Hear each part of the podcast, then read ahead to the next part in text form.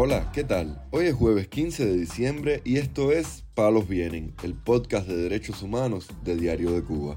Palos Vienen, un programa de Diario de Cuba por la defensa de los derechos humanos. Hoy comentaremos sobre la situación del prisionero político cubano Lázaro Yuri Valle Roca, cuya salud se ha deteriorado notablemente en la cárcel. También hablaremos sobre el más reciente informe de libertad de prensa emitido por Reporteros Sin Fronteras, que ubica a Cuba como el peor país de América Latina.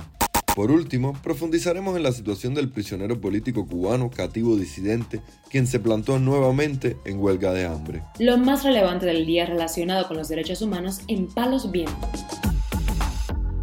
La salud del periodista independiente Lázaro Yuri Valle Roca ha empeorado en la cárcel de máxima seguridad del Combinado del Este al punto de que podría perder la visión, constató este martes su esposa, Eralidi Frometa, durante la visita familiar. El periodista, que cumple una sentencia de cinco años de prisión, continúa sin recibir atención médica y tampoco tiene acceso a medicamentos para varias dolencias que padece, a pesar de lo cual se le negó la entrada de los fármacos que le trajo su esposa, según denunció esta en declaraciones a Radio Televisión Martí. Yuri continúa con el problema de la visión, se está quedando ciego totalmente. Se me dijo que hay que esperar a que un hospital le dé un turno, pero tampoco se le pueden pasar los medicamentos que necesita, según me informó un mayor de la prisión, quien me dijo que era una orden de la Fiscalía y el Ministerio del Interior, dijo Frometa al medio estadounidense. Respecto a la razón emitida por los militares para prohibir la entrada de los medicamentos a la prisión, la esposa del preso político dijo que, según ellos, no los dejan entrar porque proceden del extranjero.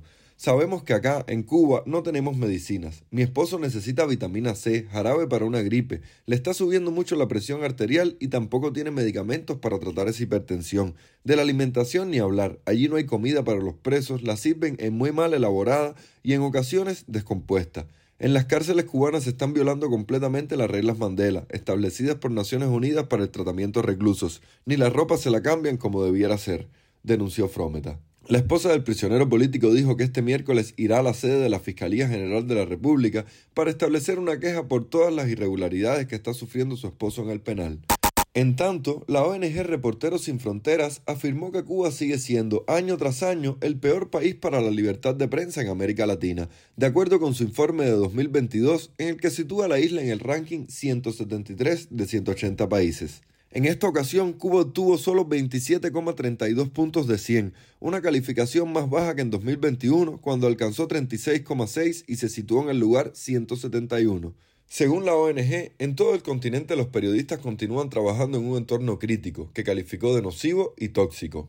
Mientras tanto, la Embajada de Estados Unidos en Cuba se hizo eco este miércoles del artículo Prensa bajo ataque, estrategias digitales para amedrentar a periodistas en América Latina, publicado por la organización Access Now y las implicaciones que tienen esas estrategias en el caso de Cuba. Access Now detalla las estrategias digitales utilizadas para violar el derecho a la información del pueblo cubano. Describe las deplorables acciones de Cuba al bloquear sitios de noticias y cerrar Internet para acosar a periodistas independientes, señaló la sede diplomática en su cuenta de Twitter. Por otra parte, el panel de solidaridad con los trabajadores y el pueblo cubano fue realizado este martes en Bogotá, Colombia, con la intención de dar a conocer la coerción del régimen y de su Partido Comunista contra la sindicalización independiente y contra el pueblo, según informó Radio Televisión Martí. El evento formó parte de una tarea de concientización a trabajadores de la región y del mundo sobre la carencia de todo tipo de derechos sindicales en la isla, así como la persecución a los sindicalistas independientes y los despidos de empleados y obreros por razones políticas. Iván Hernández Carrillo, secretario general de la Asociación Sindical Independiente de Cuba, agradeció en una disertación online la participación de las diferentes centrales sindicales de América Latina, a la vez que denunció las violaciones del régimen a las libertades laborales y sindicales. Los dos últimos años han demostrado de manera muy dolorosa el costo inaceptable que entraña el aumento de la represión contra los sindicalistas independientes, la oposición pacífica y los trabajadores cubanos. El régimen cubano desestima con absoluta arrogancia las conclusiones del Comité de Libertad Sindical, que en cuatro ocasiones en sus informes ha solicitado que reconozca la existencia legítima de la CI y se le garantice el pleno derecho a la libertad sindical y el libre ejercicio de las funciones sindicales de todos nuestros integrantes.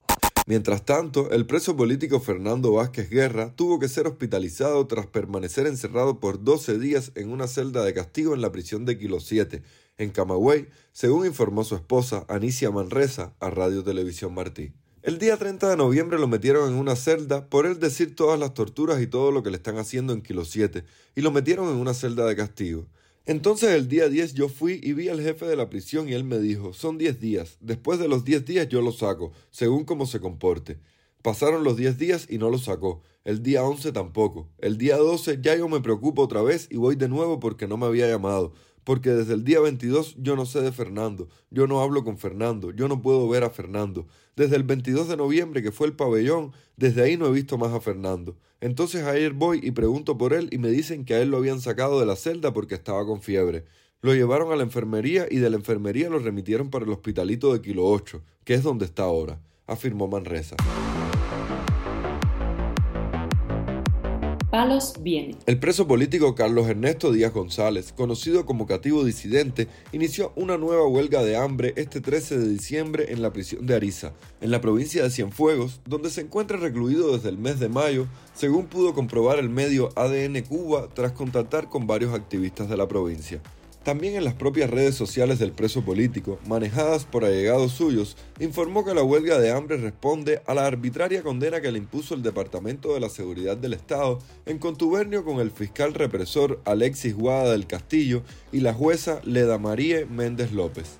Hace dos semanas, Carlos Manuel Díaz González, conocido como cativo disidente, fue condenado a dos años y seis meses de prisión por el supuesto delito de desacato en un juicio que duró cuatro horas en el Tribunal Municipal de Cienfuegos, según informó Diario de Cuba Miguel Gómez, amigo del activista.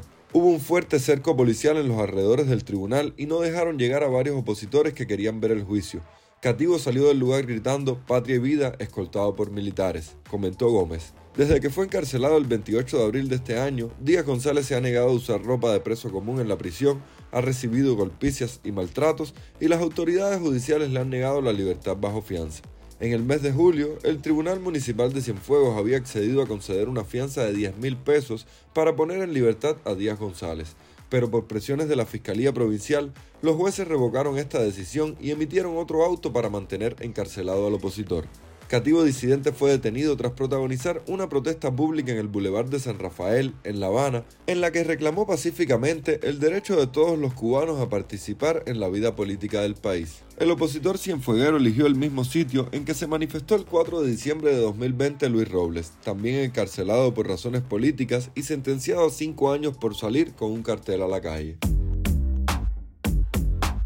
Palos vienen un podcast de derechos humanos de Diario de Cuba con la producción y conducción de Mario Luis Reyes. Muchas gracias por acompañarnos este jueves en Palos Vienen, el podcast de derechos humanos de Diario de Cuba. Pueden escucharnos en DDC Radio, Spotify, Google Podcast, Apple Podcast, Telegram y SoundCloud.